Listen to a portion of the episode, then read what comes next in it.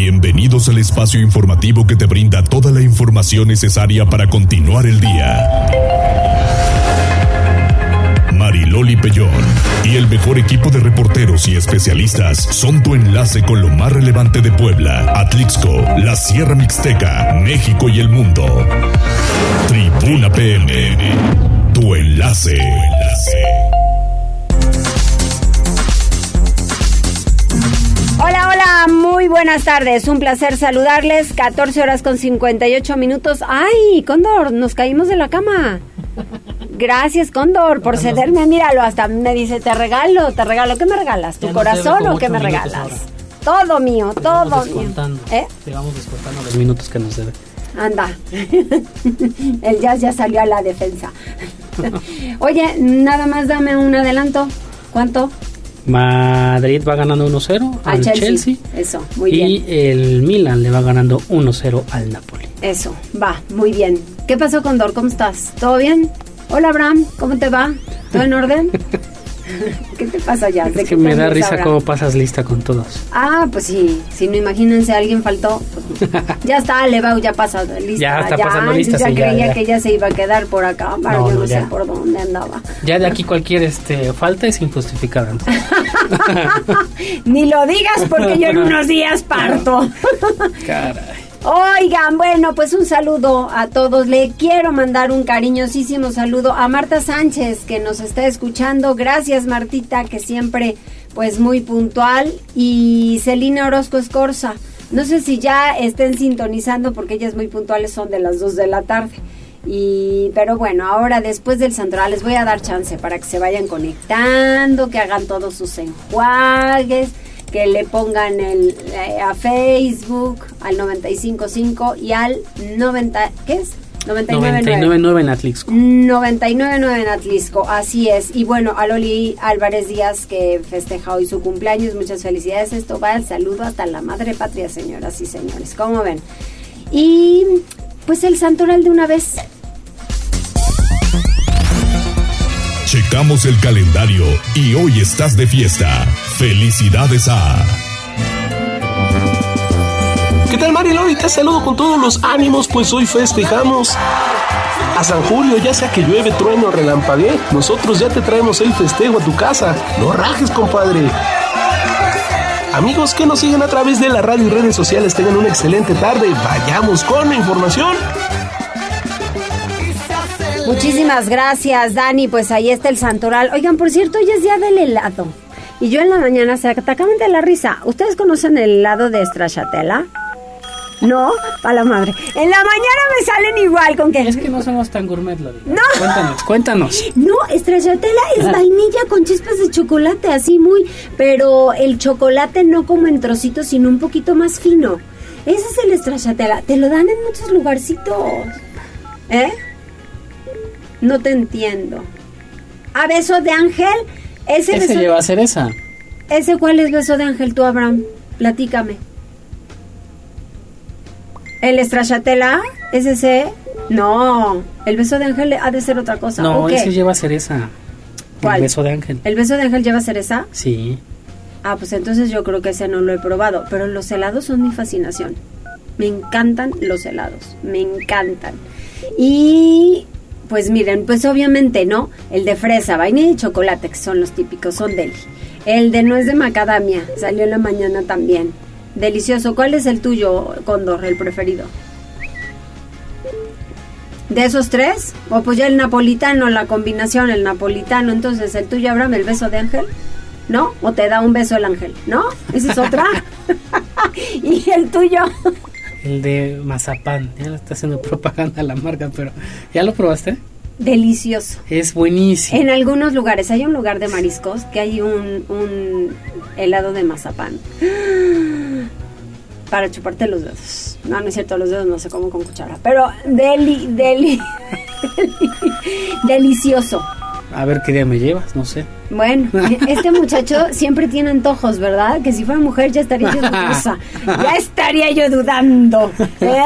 Bueno, pues reitero los saludos a Celina Orozco que dice que sí está escuchando. Eso siempre, 95.5. Y también a Marta Sánchez que ya estará también conectadita. Y a toda la gente que nos puedan llamar al 242 1312 22 23 90 38 10 y estamos también en redes sociales arroba noticias tribuna arroba mariloli pellón. Y además jazz. Estamos a través de Twitter y Facebook en Tribuna Noticias. Tribuna Vigila Código Rojo La Magnífica y La Magnífica 999 de Atlixco. Eso muy bien puntualitos y las tendencias. Tribuna PM presenta Tendencias ¿Qué pasó, Jess? Eh, pues Loli, empezamos con este tema que es va a ser polémico en los próximos eh, días y semanas y es que ayer la Cámara de Diputados aprobó con 438 votos a favor, 0 en contra y 0 abstenciones una serie de reformas a los artículos 55 y 91 constitucionales que reducen la edad mínima a 18 años para ser diputado federal y 25 para ser secretario de Estado. El objetivo, aseguran eh, los diputados, es buscar impulsar la participación de los jóvenes en las decisiones del país. ¿Y por qué va a ser muy eh, polémico? Porque no sé tú qué pienses, pero me parece que eh, pues debe haber alguna formación profesional que incluso cuando estás en los 18 años, pues estás empezando tu licenciatura. A ver, te la volteo yo y te pregunto a ti porque eres muy joven. ¿Estás de acuerdo? y yo no. Yo, yo en lo personal no. Bendito Dios. Abraham, que está también muy joven. ¿Cuántos años tienes, Abraham? ¿23? ¿24? jovencito. ¿Estás de acuerdo? Fíjense, son 12 y muy jóvenes. Cóndor, tampoco estás de acuerdo. Yo tampoco, si tienen 70 y pico, 60 y pico y no dan una. Dijo. O sea, en buen plan. Tiene, tiene que ser una carrera, tiene que ser una profesionalización, o sea, todo lleva su paso, todo lleva su paso, todo lleva su proceso, inclusive en los medios de comunicación, perdónenme, llevamos también un proceso. Yo empecé jalando cables literal. Empecé en un programa de radio, sí, en deportes porque era como el, dedicada ya al, comentario y era con, con señores especializados y demás. Pero, eh, no me lanzaron al aire inmediatamente, al contrario, reporteo y reporteo y reporteo y gritonizas y bueno, cosas este que se toman en cuenta para un aprendizaje. A los 18 años no encuentro yo que tengan una madurez política, estoy hablando solo de esa carrera, ¿eh? una madurez política y sobre todo para tomar decisiones tan importantes porque son las de un país, no son las de su casa, digamos. ¿no? Así es. ¿Qué otra hay? Y otro tema también interesante, el día de ayer por la noche, la Fiscalía General de la República. Tú muy bien. Vamos bien, vamos, vamos bien. anunció, aprendemos, aprendemos. anunció que, eh, bueno, ya está investigando penalmente a Francisco Garduño. Sí. Es el comisionado del Instituto Nacional de Migración. Esto por la tragedia que dejó a 40 migrantes eh, muertos en Ciudad Juárez, Chihuahua. Eh, también ya eh, dio algunas declaraciones en una entrevista. Eh, Garduño dice, aquí he estado, aquí sigo, aquí he estado, pero la verdad es que pues no ha ofrecido una conferencia de prensa es que del presidente que explique qué es lo que está sucediendo y los avances en la investigación. Veremos qué es lo que, lo que sucede con este tema y cerramos también. ¿Cuántas muertes son? ¿40? Eh, 40. Pues nada 40 más, muertes. Esas están en el pesar del, del gobierno federal. A ver, quién, es realmente el responsable y cuáles son los procesos que van a seguir, porque hasta ahora que se murieron 40 es cuando investigaron cómo estaba la empresa de seguridad. No me digan que no, porque hasta irregularidades se encontraron. ¿Qué más? Y cerramos con ese tema también complicado. El día de ayer Maribel Guardia eh, pues mostró una interés en la... Eh, salió de su casa a atender a los medios de comunicación que estaban esperando, infinidad de medios. Salió acompañada de la esposa de Julián, de su hijo. Y pues yo agradeció, pidió a todos los eh, fans, a todas las personas que le han mandado algún mensaje que recen por su hijo. Dice, tenía tanto por recorrer, pero lamentablemente la vida es así. Dice, no quise hacer nada en una funeraria porque Julián murió en la casa y porque Julián cuando murió eh, su papá sufrió bastante porque eh, pues había mucha, eh, muchos medios de comunicación, entonces no quería que su nieto viviera eso. Pero mostró una interés a Maribel Guardia al hablar con los medios de comunicación por su hijo, por la muerte de su hijo. Así es, así es. Miren, eh, al final es un tema muy, muy pesado, mm, preocupante, eh, pero también a ella mi respeto y mi reconocimiento. Mm, la verdad es que me pongo de pie contra esta, con esta mujer porque siempre, siempre da respuesta y siempre se detiene ante los medios. Y miren que la verdad muchos, miren que yo estoy trabajando en un medio de comunicación, pero muchos sí fueron imprudentes. Ese, ese acoso al estar afuera de la casa y demás, respeten. Deben también tener privacidad, esas cosas son de sentimiento, es con esas cosas em, se tienen al feeling, y la verdad sí hay que respetar. Hasta que ella decidiera y decidió hasta este día ir cuando se murió el domingo el, domingo en la domingo noche, en la noche. No sí. Eh, sí hasta el tercer día entonces sale y dice a ver claro que les voy a dar una postura pero respétenme tantito y lo único que pidió son oraciones fíjense nada más pues eso haremos eso haremos porque al final para mucha gente la oración sí es importante todo esto lo encontramos a detalle en tribunanoticias.mx. Muchas gracias.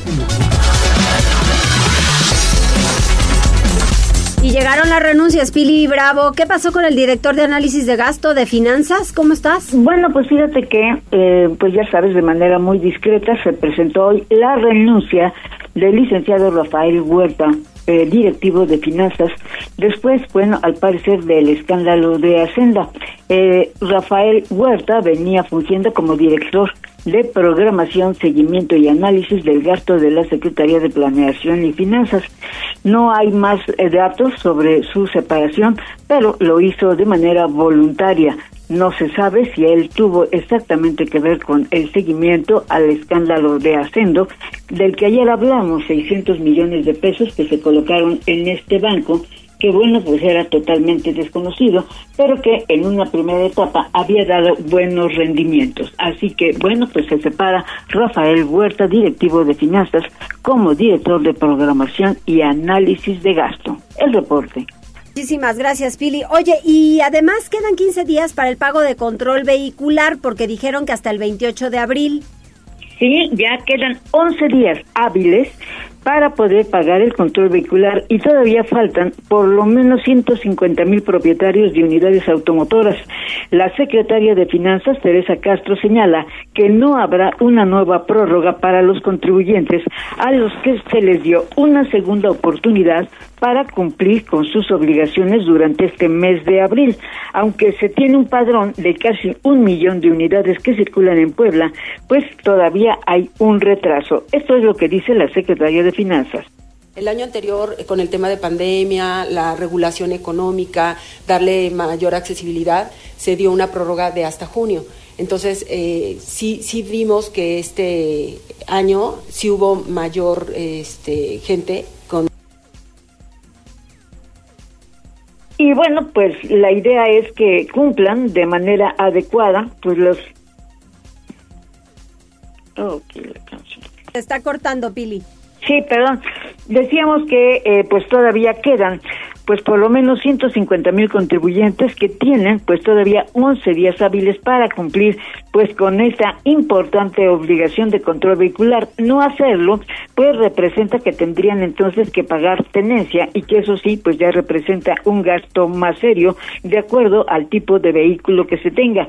Pero hay un poco de protestas, mi querida Mariloli, encaja sobre todo en el CIS, porque pues muchos llegan a pagar su control vehicular y no lo pueden hacer porque pues tienen multas que a veces pues ni saben que las tenían, ¿no? Pero pues ya sabes que hoy las cámaras afortunadamente pues cuando te excedes de velocidad o cometes alguna infracción, pues te toman la foto y entonces, bueno, pues cuando vas a pagar, ahí aparece, ¿no? Y si tú protestas, pues ahí te dan la foto, el día y la hora y no puedes pagar el control vehicular hasta que no cumplas con el pago de las multas, que a veces pues son también pesaditas. Exactamente, así es, pero pues entonces hay que bajarle a la velocidad. Si no te gusta pagar foto infracciones, pues bájale. Exacto, exacto. O, que a veces también pisas o, te vas con tu vehículo pisando, por ejemplo, lo que llamamos las marimbas, ¿no? En fin, o que te das vueltas sin, sin sentido. En fin, yo creo que todo eso tenemos que ser muy cuidadosos de cómo conducimos. Así es, así es.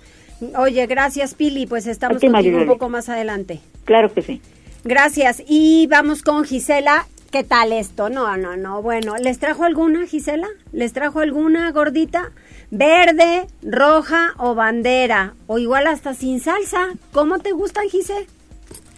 Mariloli, bandera definitivamente para probar primero cuál es la salsa más buena y ya después de ahí en adelante la que mejor sabe. Exactamente. Ay, pues la verdad es que a mí sí me gustan de, de las tres de las tres maneras, o pura roja o pura verde o bandera. Mariloli, y fíjate que hubo miles, miles de memelas. De hecho, todavía continúa este Festival Gastronómico y Cultural de la Memela 2023 que se realiza en la Junta Auxiliar de la Resurrección. Esto en el atrio de la parroquia que lleva el mismo nombre y que se ubica en la calle José María Morelos, número 20. Esta feria Mariloli se llevará a cabo hasta las 18.30 horas y por ello el presidente municipal de Puebla, Eduardo Rivera Pérez, llevó a cabo la inauguración de esta edición número 13 durante esta mañana. El edil puntualizó que colocaron 1.200 metros cuadrados de carpas para que se coloquen un total de 60 puestos, 100 tablones y 500 sillas, una vez que ofrecerán de manera gratuita más de 100.000 memelas. Escuchemos. El gobierno de la ciudad ha apoyado este festival desde que fui presidente municipal en la ocasión pasada. Se, ahora sí inició esta tradición que viene creciendo. El presidente auxiliar ya comentó de los insumos que se han podido aquí proporcionar, lo que nos permitirá, obviamente con el apoyo de todos los habitantes aquí de la Junta Auxiliar, más de 100.000 memelas son las que se calculan preparar para el disfrute y deleite de toda aquella persona que quiera venir, que se venga corriendo y aquí en el atrio de la catedral pues podrán disfrutar de esta preparación que es exquisita.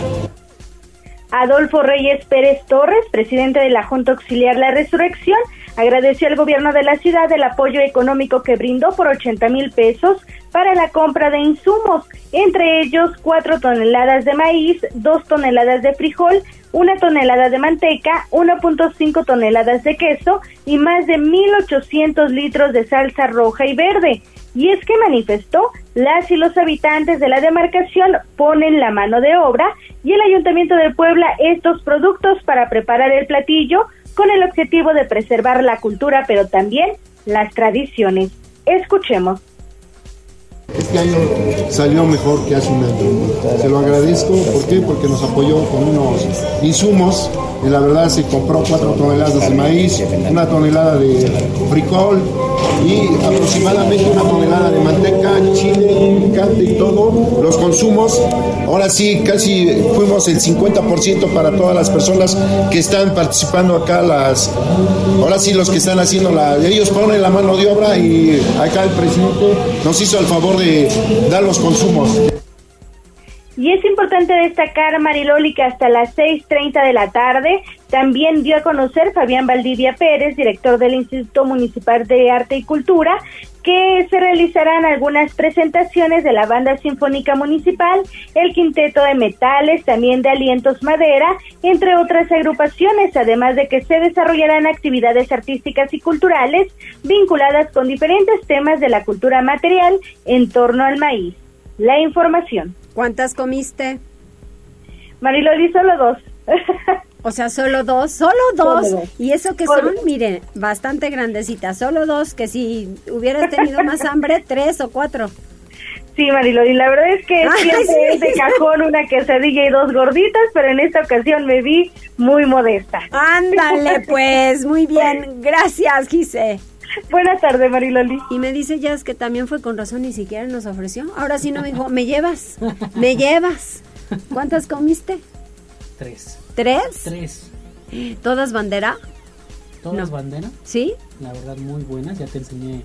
eh, ya te pasé el video de para que veas cuánta gente. Ahora les comparto en, en Twitter y en Facebook cómo fue la gente. Impresionante. Con, ¿qué le ponen? La salsa, queso y cebolla. Sí, y puede ser este bandera, verde, roja. Ok, o combinación. Digo, la bandera, la es bandera. La bandera, pero eh, pues sí lleva su toquecito de manteca, que es lo que le da el sabor. Eso, pues sí, está bien. Ya, si vas a comer, pues entrale bien. Si vas hasta allá, come bien. Por favor, con tu agua. no refresco para mediar, ¿no? Típico. Órale, muy bien. Gracias, Gise.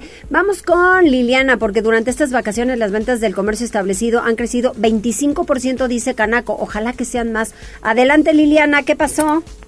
Hola Mariloli, buenas tardes, te saludo con mucho gusto igual que al auditorio. Fíjate que Marco Antonio Prósperi Calderón, presidente saliente de la Canaco, pues informó que durante estas semanas de vacaciones se ha visto una recuperación importante en cuanto al comercio establecido, que repunta ya en cuanto a las ventas y registra un 25% de incremento en la actividad.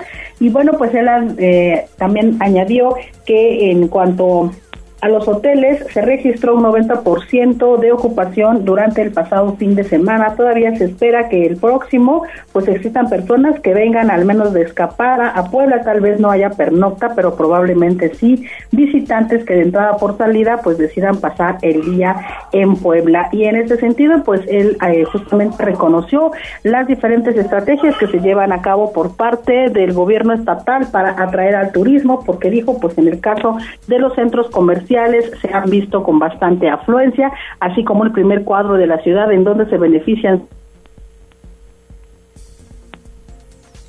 escuchar parte de lo que comentaba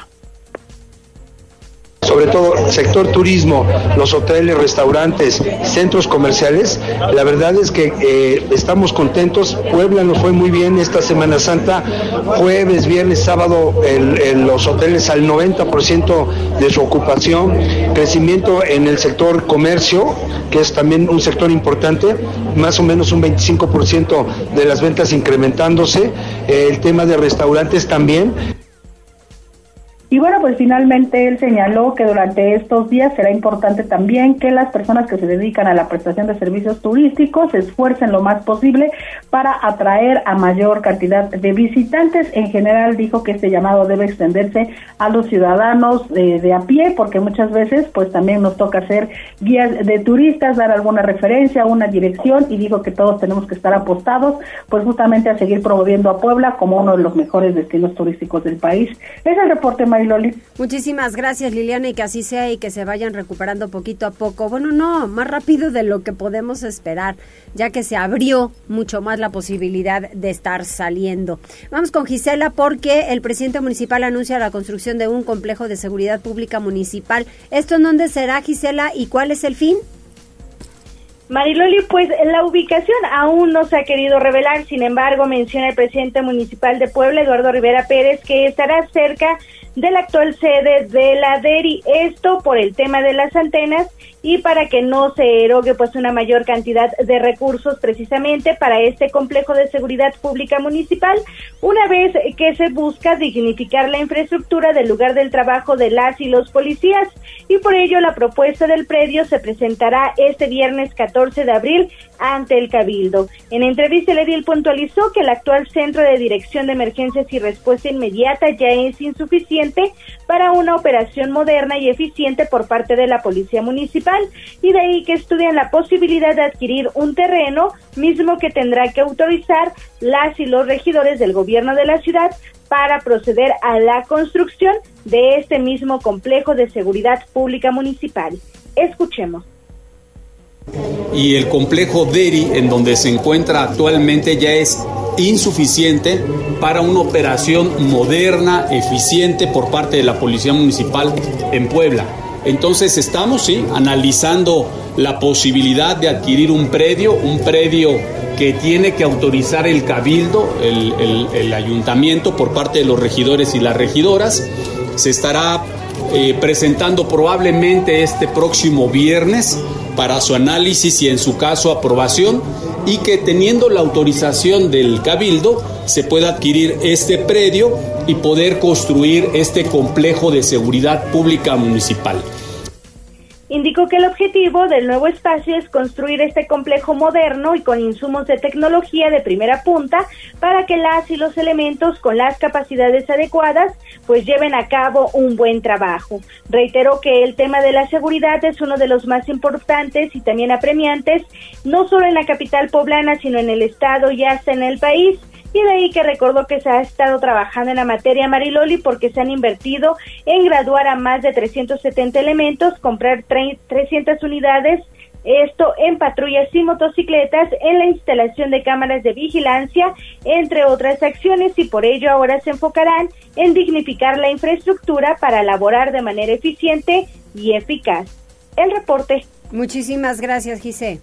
Buenas tardes. Buenas tardes. Mire, al final lo que sea, que hagan políticas públicas que le funcionen a la gente y que haya menos delitos, en fin, muchas cuestiones que por cierto han dado a conocer que han sido detenidos integrantes de los REFAC, que ellos fueron detenidos por elementos de la Policía Municipal, se dedicaban al robo de vehículo con violencia en la capital poblana, así como una una jovencita que iba en ahí por la Cruz Roja y que le trataron de robar su camioneta, pero afortunadamente ella se vio audaz, se pasó la luz roja del semáforo sin generar ningún accidente ni nada porque le sacaron una pistola y lo que querían era que bajara el cristal y robarle la camioneta. Afortunadamente eso no se dio y no pasó a mayores.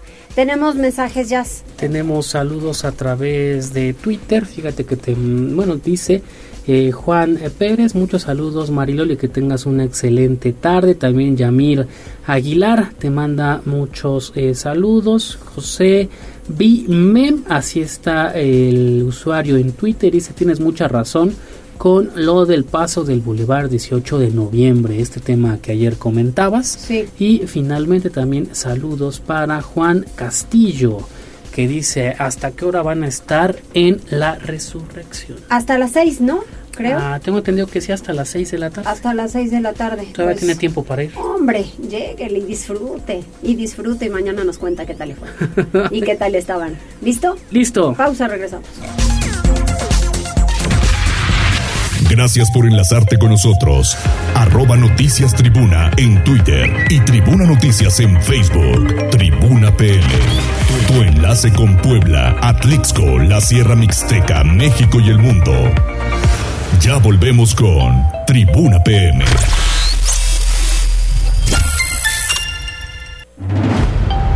Noticias, tendencias y más. Estamos de regreso. Tribuna PM, tu enlace en Puebla, Atlixco y la Sierra Mixteca. 14 horas con 28 minutos, el reporte vial. Mariloli Pellón en Tribuna PM. Reporte vial. Contigo y con rumbo. Desde la Secretaría de Seguridad Ciudadana compartimos el reporte vial en este miércoles 12 de abril con corte a las 2.30 de la tarde. Tenemos una temperatura de 25 grados y se pronostica un 50% de lluvia. Maneja con precaución. Encontrarás tránsito fluido en la calle Carril de la Rosa de la calle 42 Norte a la avenida Acueduc, en la avenida 27 Poniente de la calle 23 Sur al Boulevard Atlis. Encontrarás ligera carga en el Boulevard 14 Sur de la avenida 35 Oriente al Boulevard 2 de Octubre. Por otra parte, toma tus precauciones ya que se registra carga vehicular en Avenida Reforma de la 4 Norte a la 3, en el Boulevard 5 de Mayo de la 7 Norte a la 31 Oriente. Se encuentra cerrada la circulación en la 23 Poniente y 3 Sur. Recuerda respetar los límites de velocidad y utiliza tus direccionales para dar la vuelta. Hasta aquí el reporte vial y no olviden mantenerse informados a través de nuestras redes sociales en Facebook, Twitter e Instagram. Que tengan un excelente día. Puebla, contigo y con rumbo. Gobierno Municipal. 14 horas con 29 minutos. Mantenga las precauciones, por favor, necesarias. Hoy a la mañana se suscitó un accidente preocupante y muy aparatoso en la autopista México-Puebla a la altura de Villa Frontera, en donde estuvo involucrado un camión de carga. Un vehículo volcó, un motociclista parece que también se lesionó, otro automovilista a la hora de darse cuenta que había derrapado el motociclista, pues también tuvo complicaciones. Entonces, me parece que debemos ser responsables ante la forma de conducir y que sea a baja velocidad. Adelante, Liliana, Puebla comparte. Gracias Mariloli, de nueva cuenta te saludo con gusto. Pues mira, quiero platicarte que a cinco años de su creación, el programa Puebla Comparte ha conseguido recolectar un millón y medio de kilos de arroz y frijol, con lo que el Banco de Alimentos ha entregado más de 300 mil paquetes alimentarios del 2018 a la fecha. Este martes, el Banco de Alimentos celebró estas cifras con la firma de un convenio de colaboración con representantes de diferentes sectores de la sociedad que serán aliados de la causa en el periodo 2023-2024 y al acto acudió Sergio Céspedes Peregrina, gobernador de Puebla. El mandatario ofreció sumar esfuerzos con el Banco de Alimentos a través de la Secretaría de Bienestar y destacó el altruismo de la organización que no solo contribuye en la tarea de disminuir las carencias de la población vulnerable, sino que a su vez crea comunidad. Escuchemos lo que él decía. Hoy es fundamental el poder entender que el gobierno del Estado debe de acompañar todo este tipo de iniciativas. Le voy a pedir a la secretaria Lizeth Sánchez que esté muy atenta para poder dar seguimiento y poder generar condiciones importantes de acompañamiento para poder atender a los grupos más vulnerables. Yo sé que desde los ámbitos municipales, estatales y federales, cada quien hace su parte y lo que nos corresponde, pero la nobleza que se da en este tipo de acciones sin duda es una nobleza encomiable. Sobre el convenio, el alcalde de Puebla, Eduardo Rivera, asumió el compromiso como líder del sector gobierno. En el ámbito educativo lo hizo Emilio José Baños Ardavín, rector de la. Como representante del sector religioso participó el presbítero Rutilio Romero Pérez y Marco Antonio Prosperi, presidente saliente de Canaco, también se sumó al convenio por parte del sector empresarial.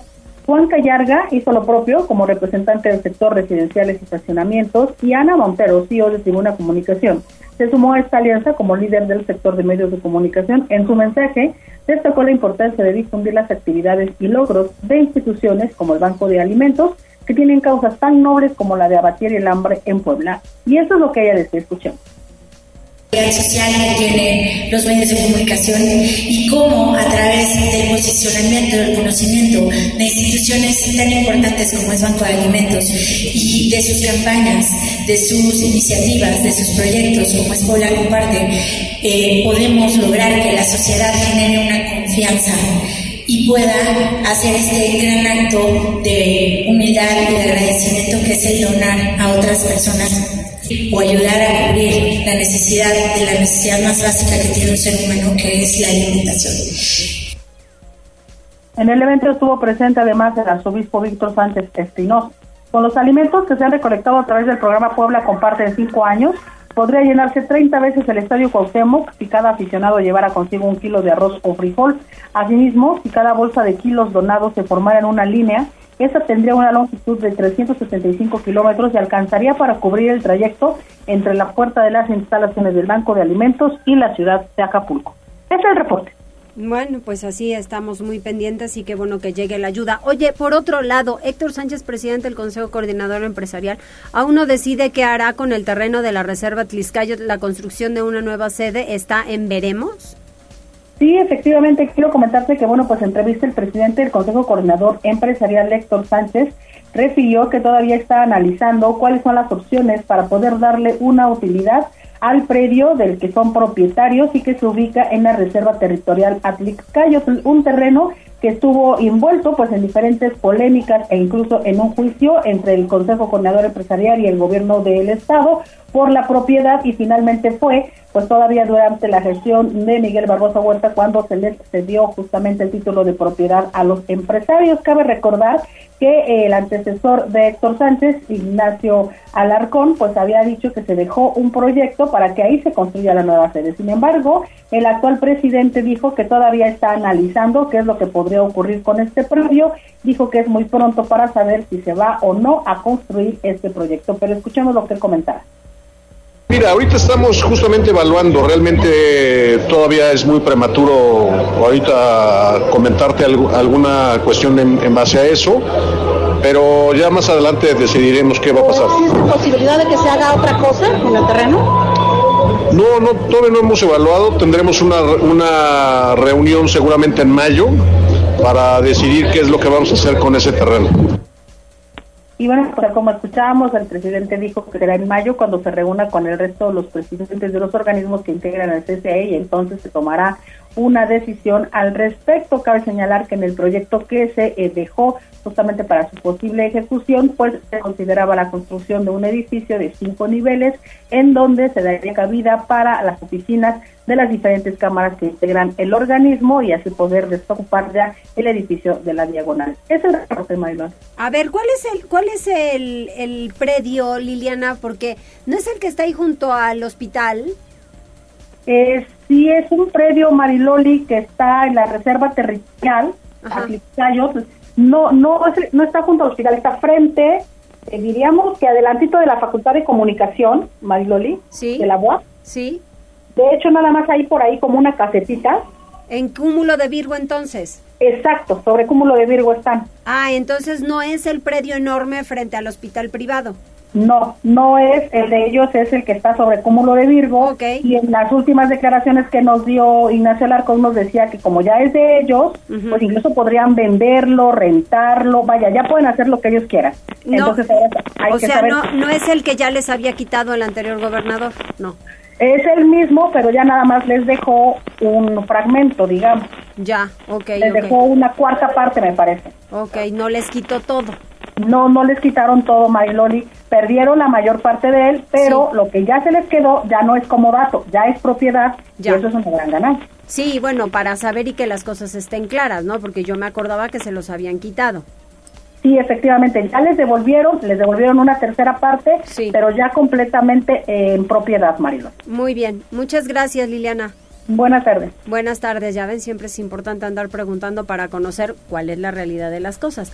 Pili Bravo, expertos en finanzas de la OPAEP sugieren medidas para protegerse de fraudes en tarjetas bancarias. Es que están los fraudes a todo lo que da, Pili.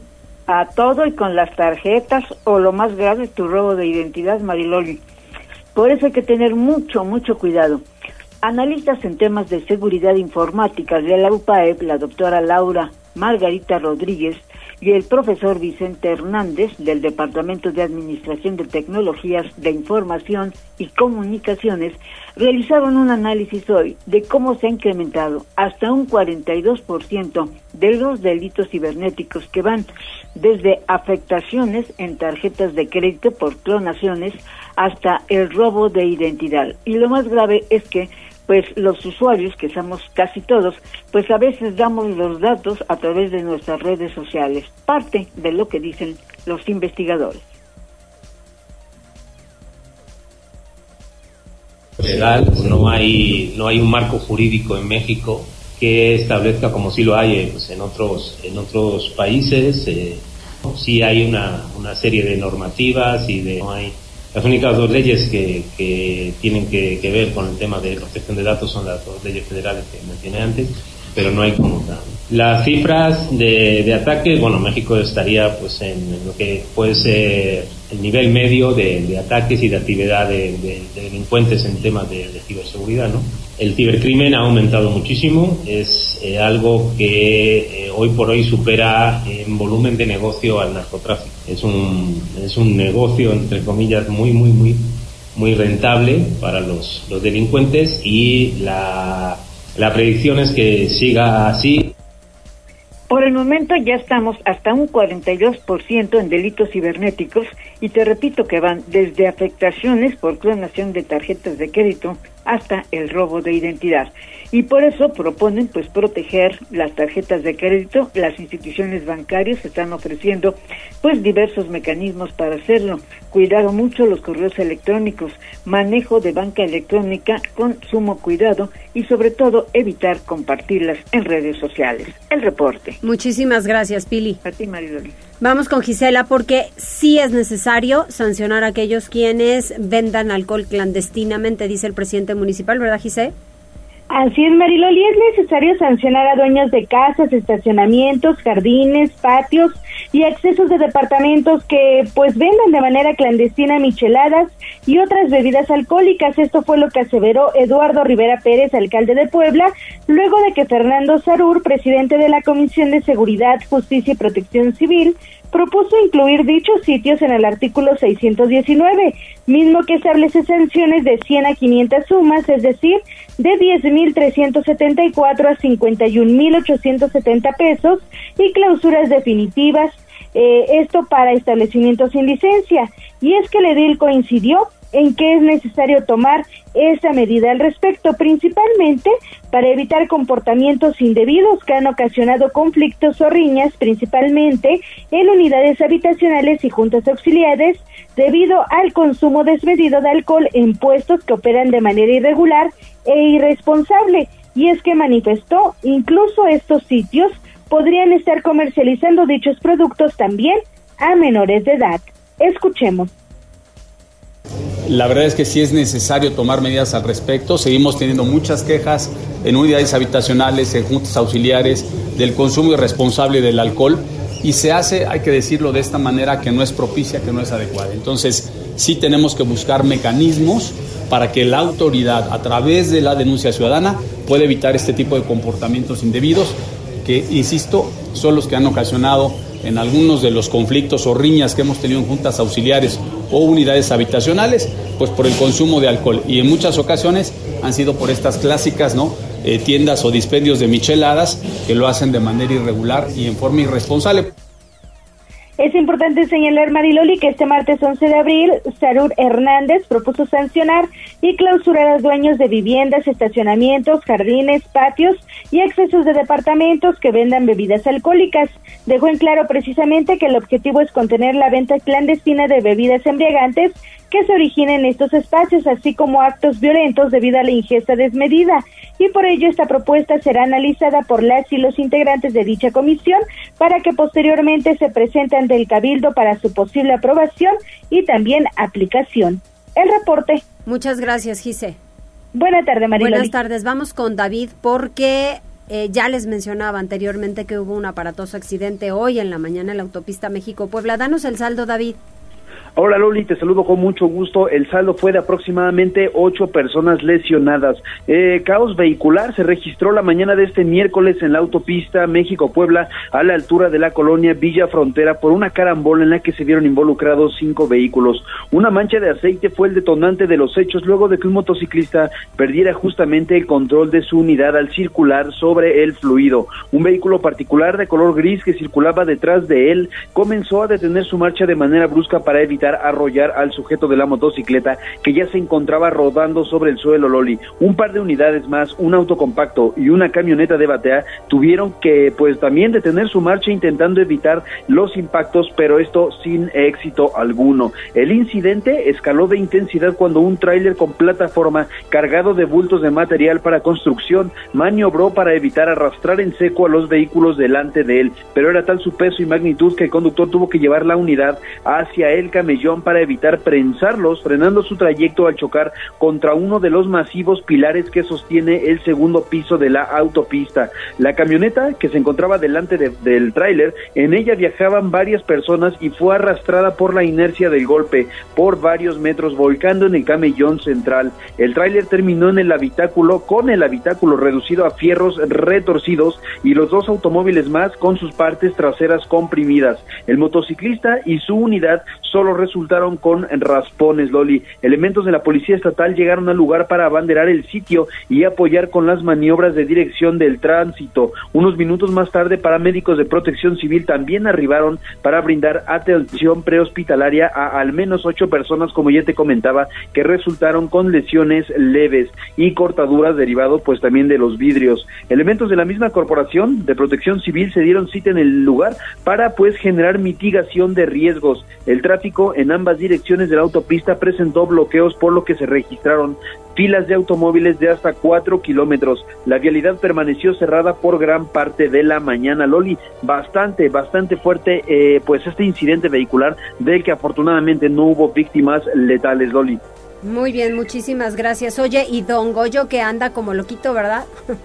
Bastante, bastante activo y al parecer pues son los cambios de temperatura los que hacen que pues incremente su actividad y es que durante las 24 últimas horas se detectaron 160 exhalaciones con pues eh, acompañadas de agua, gases volcánicos y ceniza. También se dieron 10 explosiones, Loli, seis de ellas clasificadas como menores ocurridas ayer a la 1.18 de la tarde, a las 9.46 de la noche a las 10.53 y hoy a las pues 12 horas de la, pues en la madrugada, a las 0 horas con 45 minutos, a las 5 con 20 de la madrugada y a las 8.41 en la mañana. Do, eh, cuatro explosiones más fueron moderadas, detectadas ayer a las 4.18, a las 6.47 de la tarde y hoy a las 3.53 de la mañana y 6.46 de la mañana. Particularmente eh, un evento a las 3.53 de la madrugada expulsó material balístico incandescente con alcance de hasta 1.5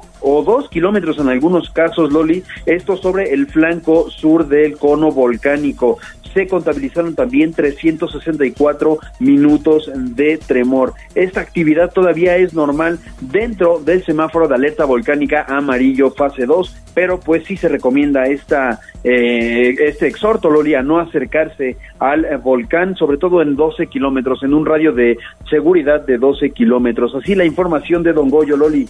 Ay, sí, e inclusive ya la presidenta municipal de Atlisco ya está como cayó la mayoría de la ceniza allá en, la región de Atlisco, bueno, está diciendo que no está de más tener una mochila de emergencia y estar pendientes para la actividad tan constante de Don Goyo. Utilizar el cubreboca es, es importante. Gracias, David. Un abrazo. Un fuerte abrazo, Loli. Seguimos pendientes. Muchas gracias. ¿Hay algún mensaje más, Jazz? Tenemos. ¿Cuánto vamos, por cierto? El Real Madrid 2, Chelsea 0. Eso es todo. ¿Qué más? Irma Bae, saludos, excelente noticiero. Franja de Metal te manda saludos también.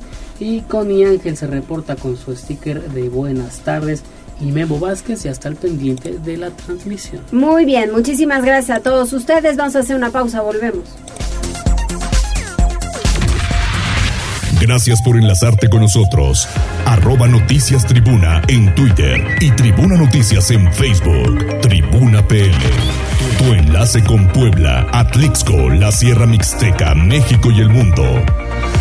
Ya volvemos con Tribuna PM.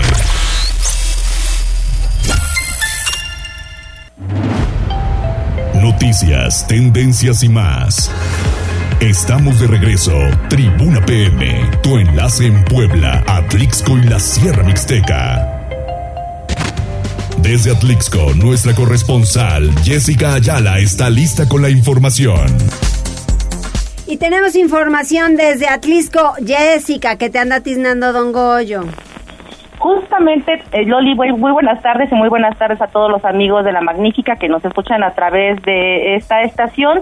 Bueno, pues nos encontramos en este momento en el municipio de Tochimilco, uno de los municipios que se encuentran muy cercanos al volcán Popocatépetl y que también tiene algunas comunidades importantes, incluso algunas indígenas, con esta cercanía con el volcán. Aunque ellos aseguran que ya se encuentran de alguna manera también familiarizados en los estruendos que se han sentido últimamente desde la tarde de ayer, así como también esta mañana, pues los han tomado por sorpresa, pero sí es importante también recordar que existen rutas de evacuación y que estas también se encuentran en buen estado. Hemos tenido también un acercamiento con el personal de protección civil y justamente pues en estos momentos se encuentra eh, conmigo Alfredo Caltenco, jefe de protección civil del Tochimilco, para que también nos pueda platicar lo mismo que es eh, las medidas de prevención y que también las familias no deben de tomarlo con temor o tomarlo por sorpresa, puesto que pues deberíamos estar también acostumbrados a vivir con el volcán. Al respecto, esto es parte de lo que nos dice.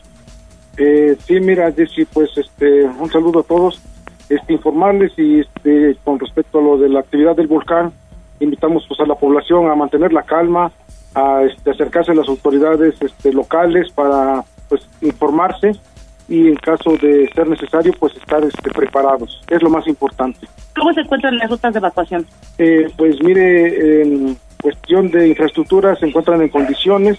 Eh, estos días vamos a colocar unas señalizaciones que ya nos hicieron llegar el día de hoy justamente en estos días próximos estaremos ya colocándolas y este pues estamos al pendiente y también, Loli, comentarte algo importante, que les piden al personal de protección civil muestras de ceniza para llevarlas hasta las instalaciones de protección civil, también y Senapred del Estado, para que también puedan analizarlas y así estar eh, seguros de cuál es el material incandescente que cae en esta demarcación.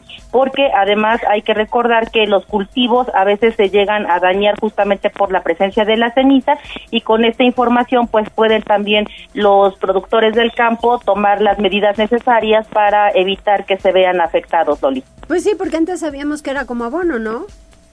Pero la, la sustancia ha ido cambiando poco a poco. Algunas son con un alto contenido de, azufre y esto también no ha beneficiado mucho al campo o incluso algunos cultivos sí se ven beneficiados, por ejemplo como el aguacate, pero otros como el durazno o también como el chabacano y otros productos, esos sí son los que se ven afectados. Muy bien, pues estaremos entonces pendientes. Muchísimas gracias, Jessica.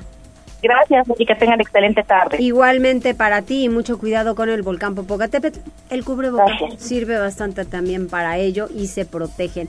Enseguida información deportiva.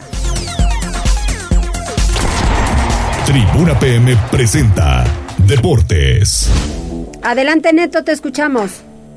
¿Qué tal Mariloli? Muy buenas tardes, buenas tardes a todo el auditorio. Vámonos rapidísimo con la información deportiva y con lo que está sucediendo en estos momentos en la UEFA Champions League porque a punto de concluir el compromiso en el estadio Santiago Bernabéu, ventaja por dos goles a cero a favor del conjunto merengue sobre el equipo del Chelsea. Y es que sabemos que el Real Madrid cada vez que juega el torneo continental, pues entiende el modo Champions y esta vez desde el minuto 21 se adelantó en el marcador en el estadio Santiago Bernabéu. Carvajal metió un pase medido y picado a Vinicius que terminó rematando con la izquierda y se encontró con una muy buena mano abajo por parte del guardameta del conjunto de Chelsea Kepa, pero el portero pues terminó dejando la pelota muerta en el área chica y apareció Karim Benzema siempre atento remachando para hacer en ese momento el 1-0 a favor del equipo de la capital española. Y es que el Real Madrid siguió generando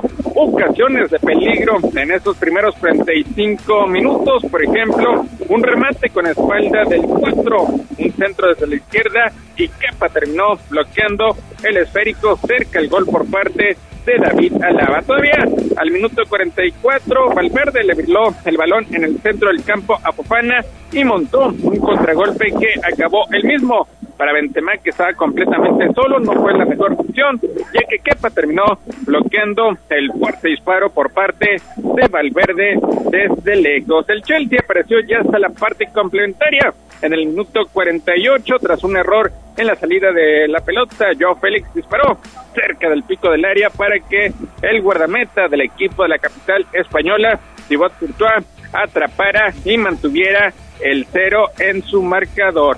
En el minuto 51, Modric casi marca un golazo. Y es que Vinicius se fue de James tras cambiarle el ritmo hasta tres veces. Llegó a línea de fondo, jugó con Benzema que estaba en la frontal y este se la puso al croata que recién entraba en el área de primeras.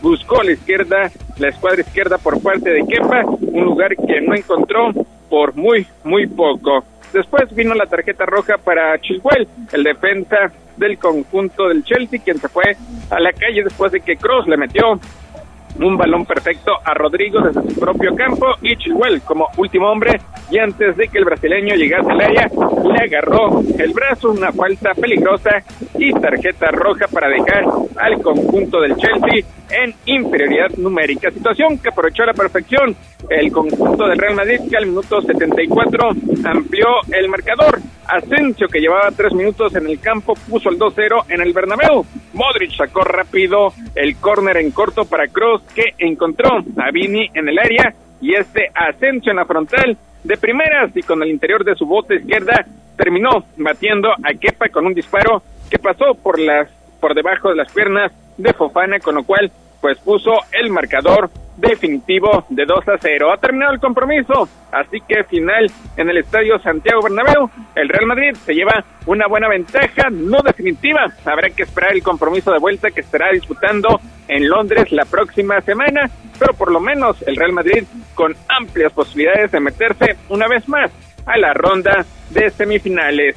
Vámonos con lo que está sucediendo allá en Italia porque el Milan otra vez le está pegando al conjunto del Napoli que está a punto de echar a perder una gran campaña por lo menos a nivel continental y es que todo parece indicar que el equipo donde milita el atacante mexicano Irving Lozano pues ya tiene asegurado el torneo doméstico, busca trascender también a nivel continental, pero el Milan le está pegando por la mínima diferencia. Y es que el marcador a favor del conjunto de la capital de la moda, pues llegó desde el minuto 40 de la primera parte Contragolpe magistral del conjunto rosonero con un Brahim imparable desde el inicio de la jugada. El malagueño abrió a la derecha para que Lao, que de primeras le devolvió la pelota al número 10, es, tocó lo justo para Benacer, que se incorporó al ataque y desde el interior del área, el número 4 fusiló a Meret para colocar el 1-0. Apareció Irving Lozano de titular en este compromiso,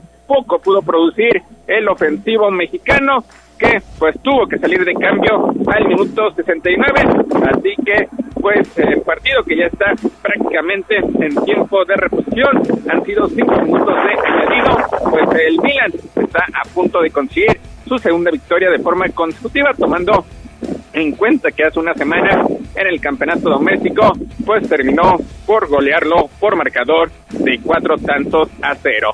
Vámonos con la eh, Liga de Campeones, pero de CONCACAF, porque ayer el conjunto de León pues perdió en su visita al Violet de Haití, en partido que se llevó a cabo en República Dominicana. Mitch Schneider Chori a los 15 y 26 minutos marcó los dos goles para el conjunto haitiano. Brian Rubio descontó por la escuadra mexicana al minuto 30 y así el conjunto del Violet se llevó la victoria por marcador de dos goles a uno, pero la Fiera terminó ganando la eliminatoria con marcador global de 6-2. En semifinales, el León estará enfrentando al equipo que mañana jueves salga ganador de la llave en la cual los Tigres llevan la ventaja 1-0 sobre Motagua de Honduras. Para esta noche, el Atlas busca otra remontada cuando enfrenta el conjunto de Filadelfia, ventaja por la mínima diferencia para el representante de la Major League Soccer. Veremos si el conjunto rojinegro puede venir de atrás. Ya terminó el partido allá en Milan, victoria para el equipo de casa 1-0, así que Irving Lozano y compañía tendrán que remontar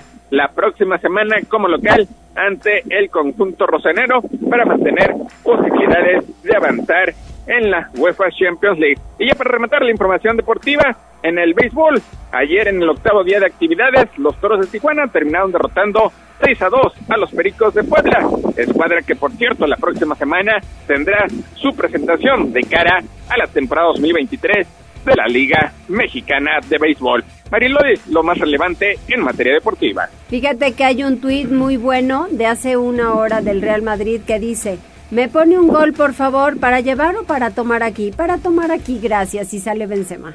Muy bueno. Sí, Sí, es que el conjunto merengue prácticamente se transforma. Fin de semana, pues dio una actuación lamentable al caer ante el conjunto de Villarreal que lo aleja más del líder Barcelona, pero en la UEFA Champions League, un torneo mucho más exigente, el Real Madrid se transforma y prueba de ello esta victoria que obtuvo de 2 a 0, repetimos, no definitiva, pero sí bastante buena para encarar el partido de vuelta de la siguiente semana allá en Londres. Gracias, Neto. Saludos, muy buenas tardes. Muy buenas tardes, gracias a todo el equipo, gracias a Levau, gracias a Abraham, Cóndor, gracias Carita de Arroz. Adiós. Adiós.